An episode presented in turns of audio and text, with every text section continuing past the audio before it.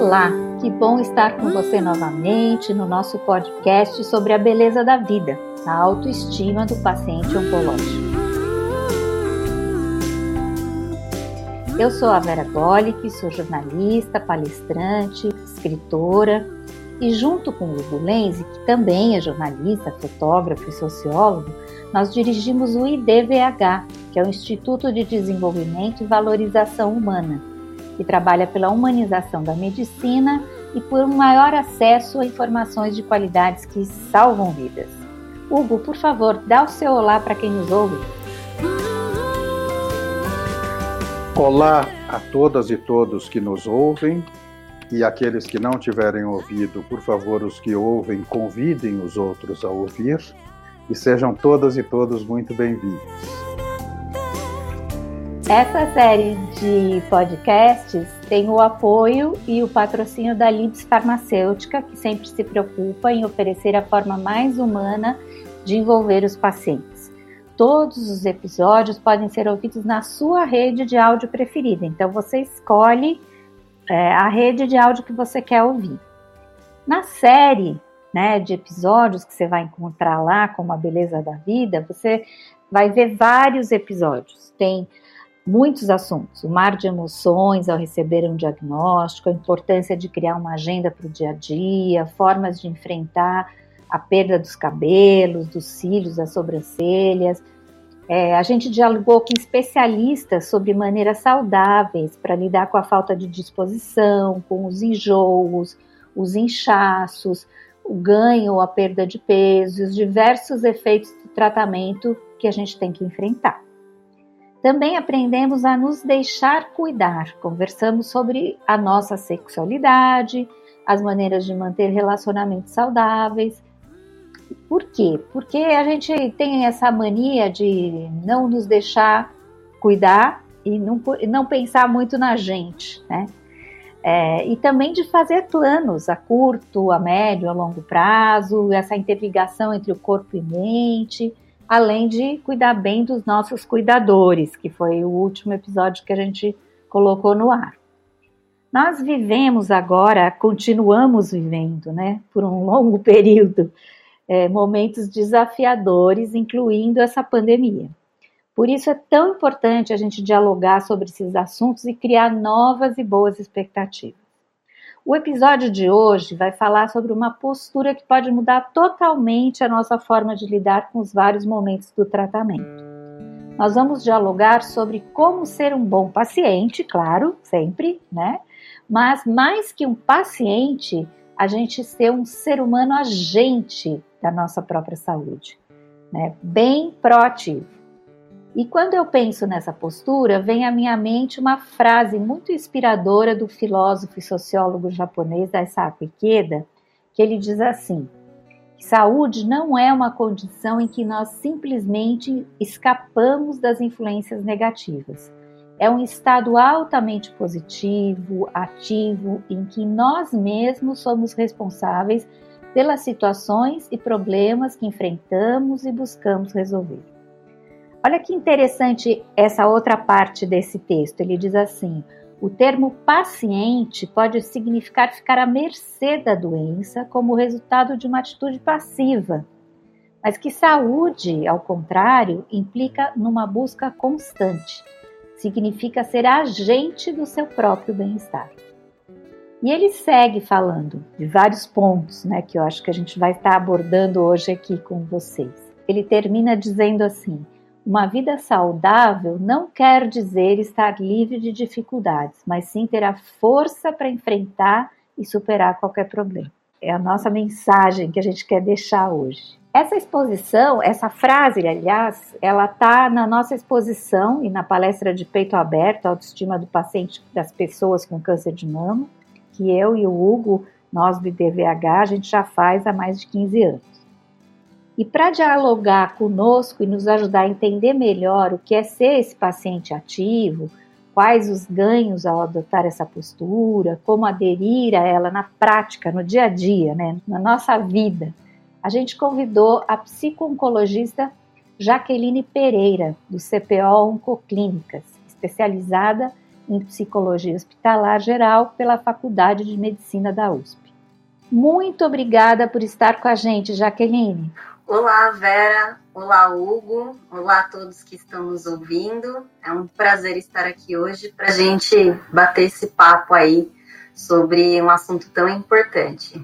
Então, Jaqueline, para contextualizar melhor o tema de hoje, eu achei importante a gente começar resgatando esse significado da palavra paciente que a gente comentou agora há pouco. Além de ser um substantivo que se refere à pessoa enferma, doente, o dicionário Michaelis ele esclarece que paciente também é um adjetivo, é uma qualidade que indica aquele que tem a virtude da paciência e que é conformado, que é resignado.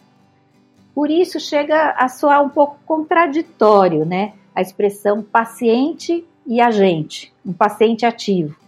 O que, que você acha disso? O que, que esse termo quer dizer na prática? Olha, Vera, pode até parecer um pouquinho contraditório, mas se a gente olhar um pouco com cuidado, são coisas que se complementam. Ser um paciente ativo em oncologia ou diante de qualquer outra condição de saúde é não ficar passivo diante dessa trajetória aí que vem para ser cuidada. A pessoa ela pode ter a virtude da paciência e, ao mesmo tempo, fazer uma ação no sentido de buscar compreender melhor sobre a sua doença, sobre os tratamentos, sobre as coisas que podem mudar no seu dia a dia e que podem permanecer. E dessa maneira, a pessoa pode tomar decisões mais assertivas então, nada mais é um paciente ativo é se tornar protagonista, né, do processo que está por vir, diante desse diagnóstico, se tornar um agente da sua própria condição de saúde. Muito bom, Jaqueline. É exatamente isso que a gente reforça nas palestras e nas imagens e legendas das exposições de peito aberto. Por isso mesmo, nós gostaríamos de ouvir a tua opinião. O que é preciso fazer além disso, para ser efetivamente um paciente ativo? Então, Hugo, a gente não tem uma receita nem um segredo para isso, mas eu acredito que buscar informações de qualidade sobre a sua doença, sobre o tratamento, já é um possível caminho aí e que se mostra muito importante e benéfico né, para o paciente. Até mesmo porque isso pode deixar o processo um pouco mais claro e auxiliar o paciente quando ele for tomar as decisões e até na forma como ele vai se sentir durante esse processo, é, mais preparado, mais seguro, diante daquilo que está por vir. Ah, muito legal, muito legal que você coloca. A gente está falando aqui, né, Jaqueline, Hugo, nós estamos falando sobre informação, como ter informação de qualidade. Eu acho que esse é o grande ponto. A gente já falou sobre isso outras vezes nos nossos episódios e a gente não cansa de reforçar o quanto é importante perguntar. Perguntar, perguntar, perguntar, até não ter mais dúvida. E depois, se tiver dúvida, pergunta de novo. Né, tirar as dúvidas, levar um acompanhante, ter um companheiro para tirar as dúvidas que às vezes você, como paciente, não está conseguindo perguntar. Eu acho que é muito importante deixar isso muito claro, até para você poder ser essa paciente ativa. Na teoria, essa postura ela é altamente estimulante, só que na prática, você acredita que um paciente que recebeu o diagnóstico de câncer, que apesar de toda a evolução no tratamento, ele fica chocado, porque é uma doença que está carregada de estigmas. Será que você consegue, com esses estigmas de, ai, ah, tô com câncer, morri? Ou será que vai ter jeito, né? eu consigo ser um agente da minha própria saúde passando por tudo isso? Eu pergunto isso porque eu também sou uma paciente oncológica, né? Eu também tenho experiência dos 15 anos do nosso projeto de peito aberto, que a gente falou, que a gente entrevistou várias pessoas, porque vários membros da nossa família tiveram câncer ao mesmo tempo, né? O, os parentes do Hugo, vários deles tiveram antes, então o meu grande apoiador sempre foi o Hugo. E na no meu lado da família, meu irmão, minha irmã, minha mãe, todos com câncer na mesma época. Para mim, eu fiquei sem chão total. Queria saber como é que eu podia ajudar. O Hugo foi um grande apoio nesse ponto. Agora, eu não estava com câncer fisicamente naquela época, 15 anos atrás. E em 2020 eu fui diagnosticada com câncer no cérebro, né? Então, em muitas consultas eu fiquei meio sem saber se eu tinha perguntado tudo que, que eu devia ter perguntado. Então, como é que eu faço para ser esse paciente ativo? Primeiro que as pessoas têm que tirar a ideia, a vergonha de perguntar. Já é um passo importante. E, e é importante também a gente deixar claro que ressaltar até que os pacientes eles têm direitos e responsabilidades sobre si mesmo. É, não no sentido de causar doença, nem de ser responsável por aquele diagnóstico, mas pelas ações que ele vai tomar a partir do momento que ele sabe o que ele tem que fazer. Para ser um paciente ativo, logo nesse início, como você falou, a gente está carregado de estigmas, tá uma bagunça, né? A gente não está conseguindo compreender. Às vezes é mais difícil.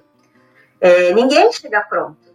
A gente precisa de uma experiência para poder transpor por isso. Até mesmo porque o diagnóstico ele traz uma ideia de finitude, é, de sensação de perda de controle da própria vida, do próprio corpo, e também pode causar uma ruptura na forma como a pessoa vive no mundo. Então, são vários conflitos que a pessoa tem que lidar, e isso pode intensificar uma série de inseguranças, de medos e de angústias. Porém, com o decorrer dos dias, é, a gente pode ir tentando compreender melhor a partir do momento que é definido os próximos passos. Então, é, por exemplo, eu sei que eu tenho que iniciar o tratamento, eu vou fazer isso e isso. O que, que eu posso fazer? Perguntar para o meu médico o que, que eu posso mudar no meu dia a dia, eu vou perguntar para a equipe multidisciplinar que vai me acompanhar. Então, eu vou fazer o quê? Buscar de uma maneira mais profunda saber a respeito do que, que eu estou cuidando e me ajustando, tanto na minha vida pessoal, familiar, profissional, diante das mudanças físicas que vêm com tratamento, nos relacionamentos. E acho que isso acontece de uma maneira diferente para cada um, mas de, às vezes, um pouco intensa. Acho que a Vera vivenciou isso muito com os familiares e acho que agora, especialmente consigo mesma também, né, Vera? É exatamente, exatamente isso. É, aconteceu comigo, né? Em vários momentos, em vários momentos diferentes. Ainda bem que meu, meu super companheiro aqui, o Hugo, estava sempre comigo para me dar uma clareada. Eu, assim que recebi o resultado do exame, neurologistas achavam que era um grau mais simples, verificaram que não, que era um grau 3, então eu tinha que fazer toda a radioterapia, depois a quimioterapia, que eu estou agora ainda bem na penúltima, que eu começo amanhã, é, mas é, foi quase um ano e meio aí de tratamento e sem saber um pouco do que, que vem pela frente. Naquela hora que eu recebi o, o resultado do exame, apesar de eu ter já vivenciado durante todos esses anos, participado junto com os familiares, para mim pareceu que aquela consulta durou cinco minutos.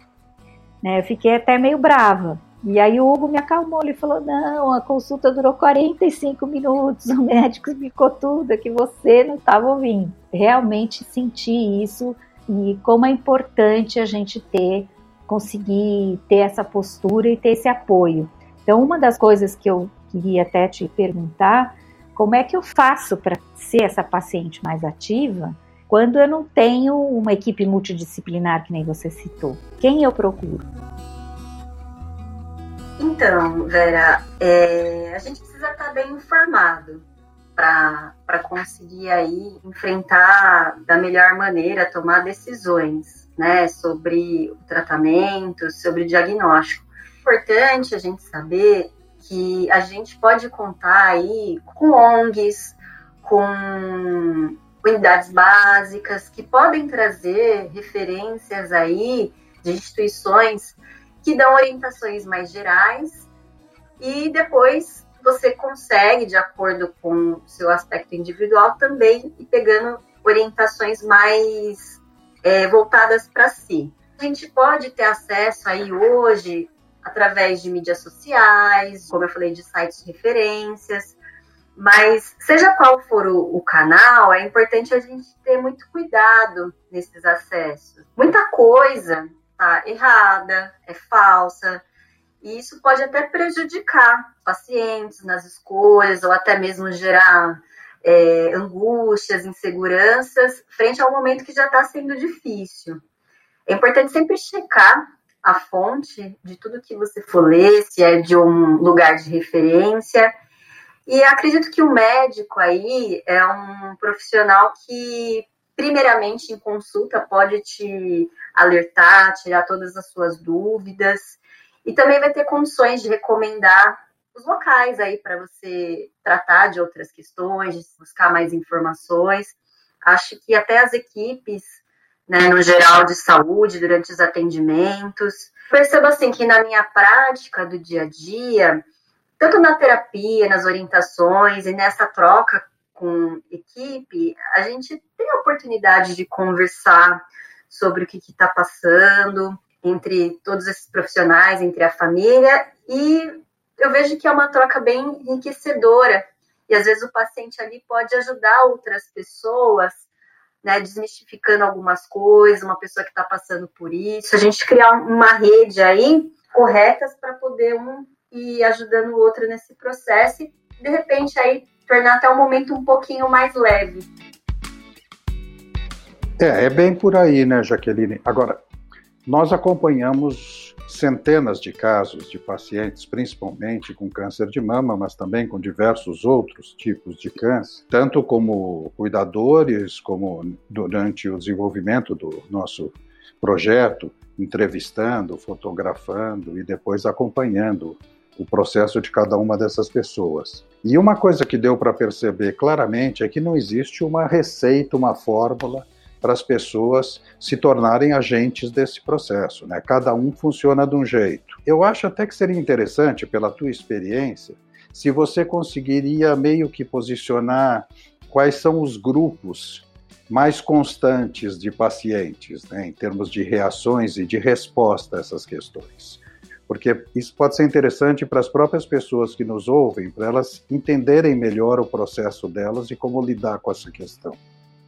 Realmente, fórmula não existe e nem desejo que exista, porque cada um é subjetivo. Pô, a gente tem uma história de vida, a gente tem crenças, tem valores, tem uma sociedade, um meio cultural inserido, então isso influencia muito na forma como a pessoa vai lidar com esse impacto que já é muito grande do diagnóstico. Então, cada um vai reagir de um jeito, de acordo com isso que eu falei.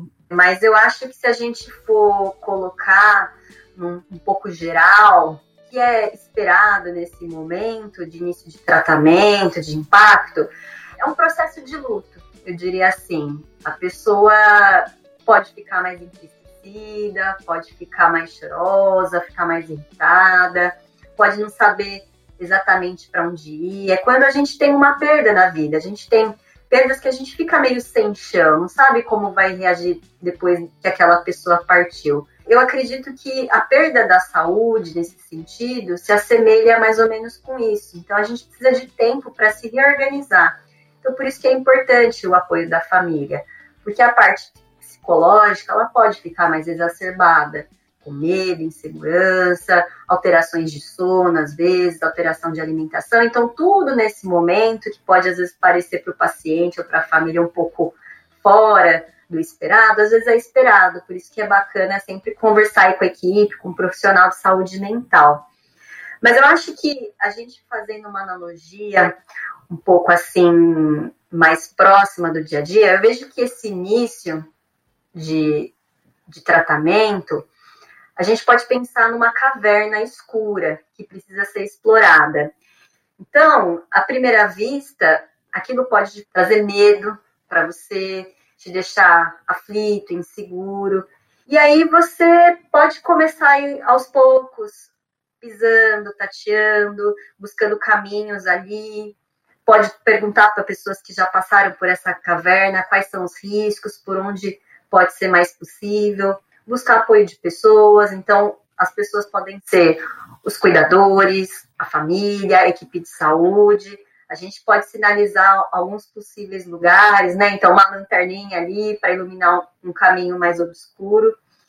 E aí, ao longo do tempo, a pessoa vai vendo que esse processo pode ser um pouco menos doloroso, a amêndoa tá menos. Então, assim, lidando com isso. E acho que a terapia é um desses pontos de apoio para conseguir aí passar por essa caverna, seguindo aí o máximo possível com as atividades e lidando com as coisas que podem vir a acontecer durante um processo de quimioterapia, de radioterapia, de cirurgia, sempre tendo o apoio aí de todos. Cada coisa incrível que você falou, né? Eu vou estar sempre perto de você para pedir essas ajudas aqui nesses momentos e poder te indicar para as pessoas, porque você é muito querida. Mas e é muito legal essa colocação, porque tem gente que não tem medo da caverna escura. Eu tenho. Então a gente acha que é um pouco do médico também observar como é que aquela pessoa está reagindo naquele momento. Né? Eu acho que em determinados momentos do tratamento eu posso estar levando melhor, em outros não, né? E a gente tem que investigar o máximo possível e também sentir o outro o máximo possível, né? Então, ser um, um, um paciente ativo não é sair fazendo o que der na minha telha, mas é, é não ficar esperando que as coisas uh, venham no ritmo que elas vierem, porque dependendo do plano de saúde demora, se for pelo SUS demora mais ainda. Então eu vou ter que buscar alguns pontos de apoio aí para seguir um ritmo correto, porque eu vou ter que saber andar por essa caverna escura, né? Então é algo que não depende só do paciente, tá certo? Exatamente. É, o paciente ele vai precisar aí de toda uma rede de apoio, não só mais próxima, mas às vezes depende de um serviço de saúde, de um convênio, de uma rede de encaminhamento da UBS, sistemas. E a gente sabe que o paciente oncológico ele corre contra o tempo, mas tem coisas que não estão ao alcance dele. Então, exercer a paciência, tentar se manter tranquilo, fazendo essa ação né, do que está ao alcance, é fundamental. Mente que ninguém está aí sozinho, ninguém adoece sozinho. O, o, diagnóstico sempre é sobre você, a decisão, a palavra final é sua, mas como é um, uma doença que atinge tanto a família, os amigos, a sociedade, no geral, né, os seus colegas de trabalho, é, você vai precisar de ter esse suporte em muitos momentos. Então, compartilhar com quem você acha que pode te oferecer aí coisas boas nesse momento, quem você pode contar com ajuda. Nesse momento é, chave, é bacana, né, que você tenha em mente quais pessoas você pode contar. Claro, você não precisa contar para todo mundo, diz respeito a você, mas talvez na, na mente já ir pensando aí em, em, quais momentos você precisou de ajuda e quais pessoas têm aí condições de estar ao seu lado nesse momento tão delicado. Se nós fôssemos falar em termos de ganhos de um paciente ativo, participante, né, Jaqueline, Quais seriam, na tua opinião, os principais benefícios de um paciente que é agente da sua própria saúde? É, quando você se empodera, está engajado na sua própria condição de saúde, eu acho que você tem vários ganhos, tá? Não, tem só um. Porque quando você conhece sobre a sua doença e os próximos passos, você se torna mais seguro, você fica mais propenso se sentir mais confortável com o tratamento, questão da caverna escura, né? Você vai sabendo os lugares para olhar, até conseguindo adotar posturas e comportamentos que favoreçam mais essa trajetória. Eu acredito que a angústia, quando você se torna gente, ela diminui consideravelmente. Isso é muito bom para o paciente e para quem está do lado dele. É, eu acredito que fortalece muito a relação do paciente com a equipe e permite uma série de benefícios, tanto físicos quanto emocionais, para conseguir ir adiante. É, se sentir mais amparado, se sentir mais com vínculo aí próximo da equipe e, assim, aderir ao tratamento que está sendo proposto. Então, a adesão ela é muito maior quando o paciente se torna agente disso tudo. Até a gente vê muitos estigmas com a quimioterapia, muitas coisas que são criadas, fantasmas, medos, e a gente percebe que o paciente, no primeiro momento, está muito apavorado, porque acha que vai vir o pior, porque escutou coisas assim mirabolantes. Isso às vezes pode até atrapalhar né, o início do tratamento, a pessoa é, evitar, adiar um pouquinho. Então, assim, é, a pessoa nesse momento calcular os riscos, os benefícios, ouvir quem está dentro mesmo, quem tem o conhecimento, tentar se tranquilizar que hoje a gente tem suportes muito melhores para amenizar os possíveis impactos que podem ter, e não é todo mundo que vai ter esses impactos. E, e, além disso, os benefícios no dia a dia. Quando a gente está fazendo um tratamento oncológico, a gente se volta mais para si. Então, é uma hora de investir mais na qualidade de vida, então melhorar hábitos, como parar de fumar, melhorar a alimentação, se hidratar, fazer exercícios, manejar o estresse, o sono, são todas coisas que vão potencializar os benefícios de um bem-estar de saúde e trazer aí até uma melhora aí no processo de recuperação. Hoje a gente tem muito mais informações de coisas que são nocivas e coisas que podem favorecer, até de campanhas do coletivo. Então é importante a gente estar tá atento a isso. Né? Tem muita coisa que hoje a gente sabe que a gente já pode prevenir antes de que isso vire uma doença. É, isso é muito importante, porque os próprios efeitos colaterais hoje são menores e são mais previsíveis. Né? Um paciente que tem consciência disso, ele pode buscar formas de amenizar esses efeitos e até discutir isso com os profissionais de saúde, a partir das reações dele, para poder ter uma trajetória mais tranquila, menos invasiva, menos sofrida nesse sentido. É, eu acho que o que o Hugo colocou é importante, e você também, Jaqueline, e aí me lembrou algumas passagens, né? Teve alguns momentos, desde o diagnóstico, que eu falei: e agora? Quem vai ser o médico para eu chamar de meu? Né? Porque eu quero ser essa paciente ativa. E eu achava intuitivamente que poderia ser que fosse oncologista, que ia vir mais para frente, porque eu já tinha feito a cirurgia e tal. Mas eu não sabia disso, ninguém tinha me informado sobre isso. Então eu fui procurar apoio com profissionais da área e tudo para saber é isso mesmo, posso questionar sobre isso. Aí me disseram sim. Inclusive eu consegui um, um médico paralelo para checar se o que estava sendo falado no convênio estava certo. Depois eu deixei o, o moço quieto lá, porque eu vi que estava tudo certinho. Mas pelo menos eu fiquei mais segura. E a oncologista está sendo fantástica, me trata muito bem.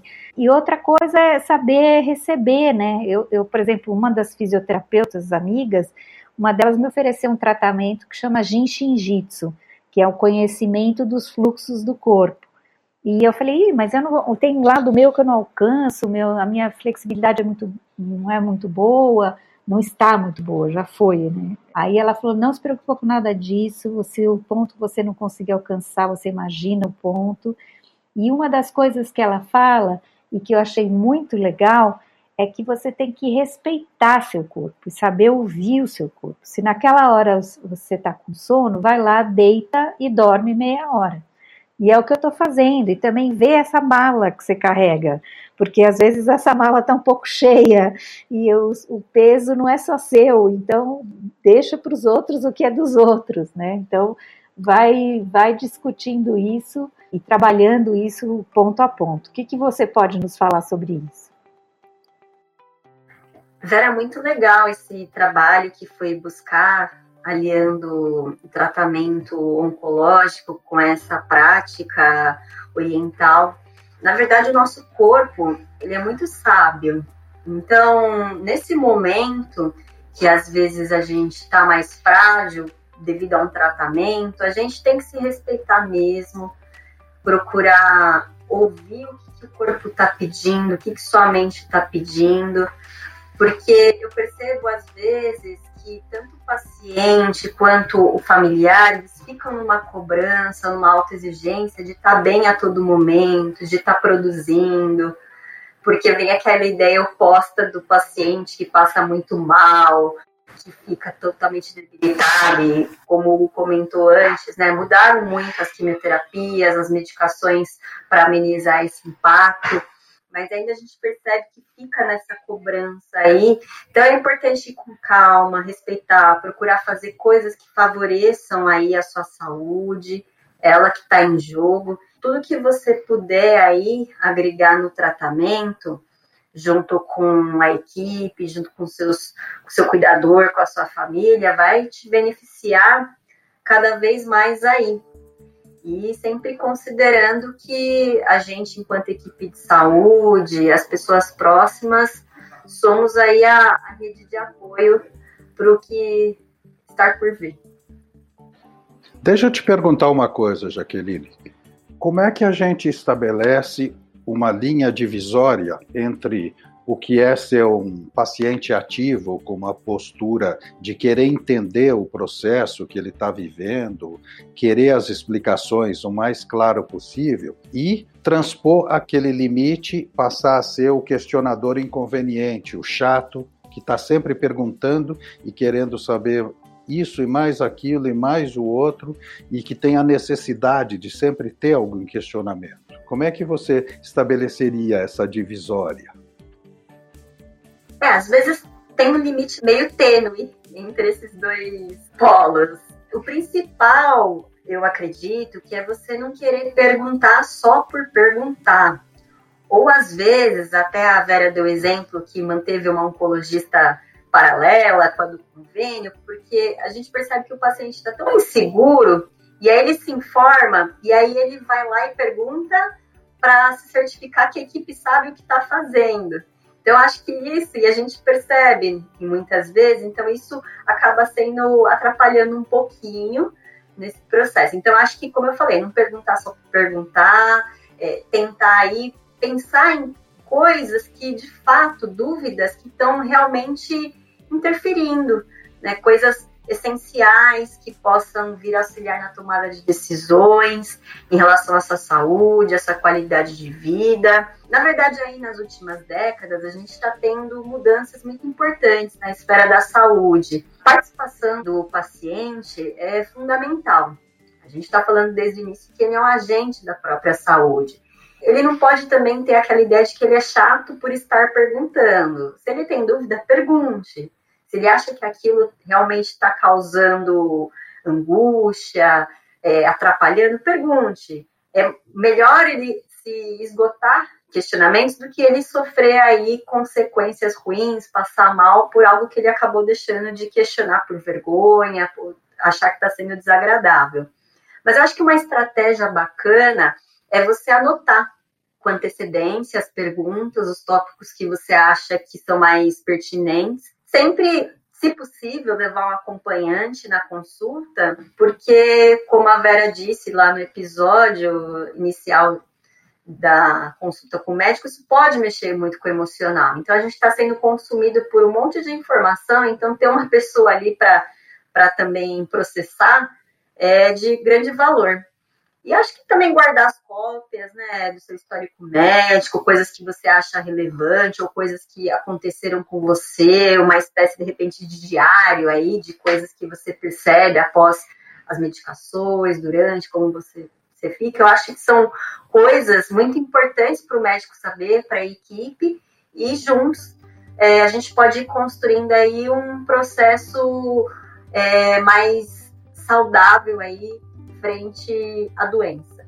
Agora, um aspecto interessante disso é uma coisa que a gente nota ao longo de todo esse tempo que a gente vem trabalhando essa questão do câncer, não só dos últimos 15 anos, mas também, infelizmente, da vivência familiar de um monte de casos de câncer, é que, apesar de todas essas mudanças, você ainda vê uma série de profissionais de saúde que têm uma grande resistência a pacientes participantes e empoderados. Aquela postura do médico que é o Deus da sabedoria e que a decisão é dele e a tua vida tem que ser entregue nas mãos dele, ponto final, ainda está muito presente numa série de profissionais. E não só nos profissionais mais velhos, né? porque tem jovens que dizem: não, não, isso é uma coisa de antigamente. Mas você vê isso da própria formação deles na escola, na prática, na vivência médica, e é muito difícil lidar com essas barreiras. Como é que a gente faz para mudar a cultura dos profissionais de saúde nesse sentido, para acelerar essa mudança? É verdade, Hugo. Infelizmente, às vezes não é incomum a gente ver relações desiguais, não só de médicos, mas outros como detentores do saber, como essa relação de mais e menos, uma coisa tão delicada que é a saúde, a doença. Então, a pessoa às vezes está tão vulnerável que fica com medo até de questionar. É, é um processo lento, tem que ser feito com paciência, mas eu acho que esses debates, por exemplo, como a gente está fazendo hoje, esse bate-papo, essas coisas que estão aparecendo aí em relação a um cuidado humanizado, a novas formas de pensar, são coisas muito válidas, porque quanto mais você vai colocando isso no coletivo, mais você vai ressoando com pessoas. Então, cada vez mais que pessoas adotarem essa postura, mais vai forçar também ao profissional se adequar a isso. Precisa ter uma mudança no coletivo mesmo. Acho que desde as formações, nas faculdades, quanto de apoio, às vezes esses profissionais de saúde que ficam consumidos aí, pressionados a entregar e não dão espaço para que haja questionamentos, outras possibilidades, porque sai daquilo que ele foi planejado. Então, acho que é uma construção aí lenta, mas eu sinto que cada vez mais isso está sendo colocado em pauta, não só entre as equipes, mas dentre essas certificações, esses lugares que acompanham essas instituições, para se adequar a esse novo mundo que a gente está vivendo em relação à saúde. É, eu acho isso incrível, a gente viu isso muito pelo Brasil todo, e fora do Brasil também, que, mas a gente viu isso muito, viu diversas atitudes diferentes. E acho que entra muito a questão do momento do paciente também, né? Você tem um momento que, por exemplo, a gente sempre fala isso, né? Que a gente aprendeu isso nessa jornada. O médico que dá a, o, o resultado, ele é um carrasco, né? Ah, você está com câncer grau 3. Esse aí eu não quero ver mais na frente. E o outro que fala, não, tem, vai ter, você está ótima, você, ele é um anjo. Às vezes é a mesma pessoa, mas você, como paciente, está em momentos diferentes para receber aquela informação. Queria voltar num ponto que você falou, que eu acho super importante, que é a questão de anotar. Eu passei vários momentos que eu não, eu não sei o que aconteceu. Quem sabia era o Hugo né, que era o meu acompanhante. Eu, eu apaguei, eu desmaiei, eu estava lá no meio da. tive a operação. Então, assim, são várias circunstâncias que as pessoas passam. Então, se você tiver com as coisas mais anotadas e arrumadas, fica mais fácil. Arrumei um cantinho aqui no celular e agora já sei de cor, astrocitoma, tal, tal, tal, nome do câncer. Mas eu não lembrava, é né, um nome complicado para mim. E anotar o que é o básico que eu estou fazendo as datas, a minha médica acabou de passar as próximas datas, eu pus tudo na agenda. Dia que eu faço o exame de sangue para poder começar a quimioterapia de novo, se eu estou bem, se eu não estou. Como lidar nessa caverna escura com as surpresas. Então, no meio do caminho, por exemplo, foi aumentada a dosagem da quimioterapia, o que é normal, mas quem está passando pela coisa não sabe disso. E aí as minhas plaquetas abaixaram. Primeira coisa que veio na minha cabeça é o que, que eu fiz de errado. O Hugo me falou, a médica falou: você não fez nada de errado, a quimioterapia baixa a plaqueta mesmo, mas não pode baixar tanto, senão eu não consigo dar a próxima dosagem. Você respira e você fala: bom, então tá, encostei aqui no, no muro da, da caverna escura, vamos ver qual é o próximo passo, o que, que eu faço para aumentar a plaqueta. Eu tô tomando umas injeções aumentar as plaquetas para aguentar a barra até o final. É isso, é você se entender e entender o outro, né?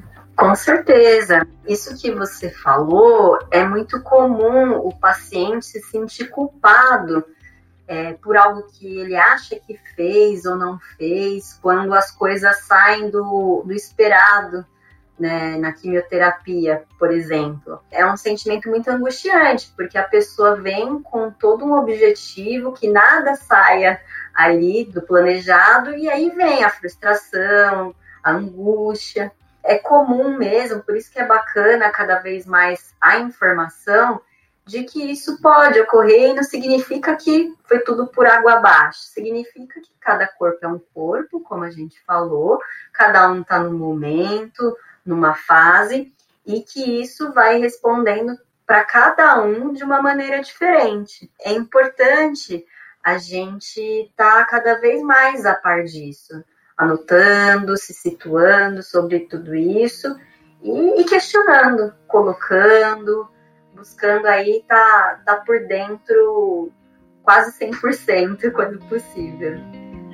Nossa, nosso papo tá muito tão bom que eu por mim ficava o dia inteiro aqui papeando, mas infelizmente o nosso tempo está terminando. Eu aprendi muita coisa, reforcei muita coisa aqui com você hoje. Obrigada, Jaqueline, muito obrigada mesmo. Obrigada por quem está nos ouvindo e a gente aprende mesmo, porque a gente tem dias de altos e baixos durante essa jornada, como tudo na vida, né? E a gente tem que aprender a caminhar por ela, caminhar nos dias bons e nos momentos bons do dia, quando eu estou mais energética, que eu aprendi que de manhã eu fico melhor, que de tarde eu fico mais cansada, então eu vou distribuindo melhor as, as minhas tarefas. Então eu queria perguntar para o Hugo, para ele dizer as palavras finais dele, para poder a gente poder encerrar. Eu quero agradecer muito a presença da Jaqueline, esse papo que está ótimo. E queria só ressaltar mais um aspecto que foi tocado, mas eu acho que nunca é demais ressaltar a nossa cultura da sociedade ocidental é uma cultura baseada na culpa. A gente tem que parar de lidar com as coisas com essa culpa e substituir isso por responsabilidade.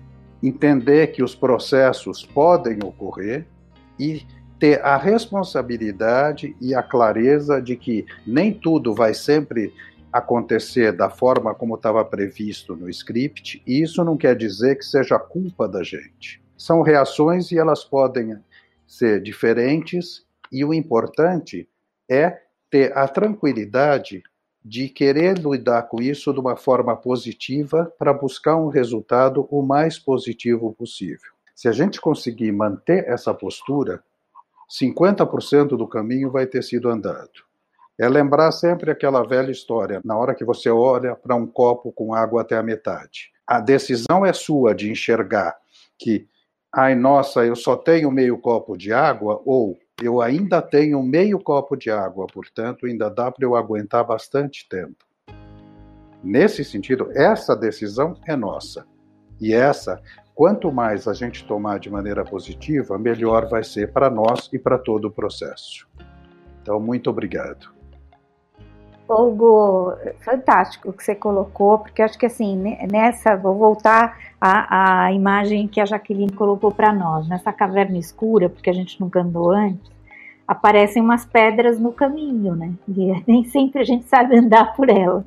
Mas não é porque tem uma pedra que eu vou, ah, vou voltar tudo para trás e me desesperar. Pera, senta, respira, tenho meio copo d'água, vamos lá e vamos tocar o barco em frente. O caminho que eu não souber andar, eu pego na mão de alguém, peço ajuda e vou em frente. E eu queria então perguntar para Jaqueline o que, que ela nos deixa como suas palavras finais.